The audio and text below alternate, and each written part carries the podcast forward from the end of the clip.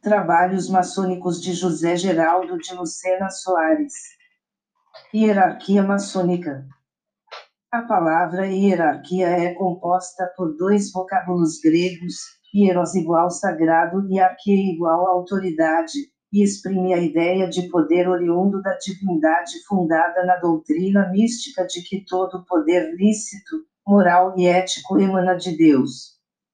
Os estados teocráticos são demonstrações desse pensamento e essa corrente de seguidores alcança grande aceitação em nossos dias.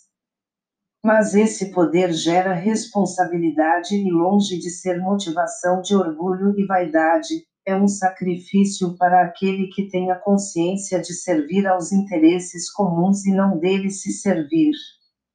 Esse poder é exercido pela autoridade que é um instrumento que enseja utilidades coletivas e bem-estar aos administrados na medida das possibilidades materiais que estejam ao seu alcance.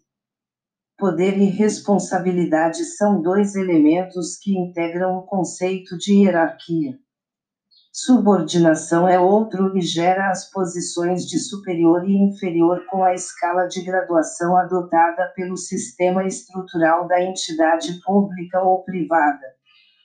Daí o adágio popular: manda quem pode e obedece quem tem juízo.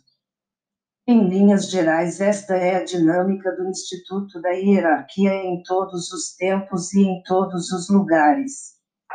Hierarquia é, portanto, a escala de poderes e responsabilidades adotada por um agrupamento de pessoas onde o superior subordina o inferior a um comando legal no interesse da entidade. E dentro desse enfoque é a autoridade que exercita esse comando nos limites de sua gradação de poder previstos na legislação da instituição comandada. A nossa ordem fraternal, como todas as organizações, possui também sua hierarquia que abrange não só sua administração, como também a disciplina e outorga de seus graus aos seus membros, seja qual for o rito que use em seus trabalhos. As obediências possuem o governo central e são dirigidas pelo grão-mestre geral ou outra denominação similar, sempre como órgão supremo editam normas para todas as unidades inferiores versando sobre matéria administrativa e instruções atinentes aos diversos graus de lojas e câmaras que deverão ser observadas para a validade maçônica de seus atos.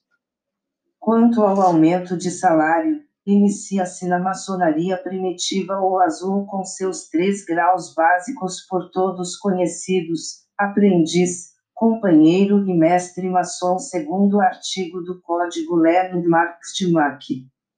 São grau básicos, conditio sine qua non, para o acesso aos altos graus ou graus superiores com os ensinamentos graduais para todos os estágios, operativo e especulativo, 24 artigo do Código Landmarks de Mac. Em se tratando do R.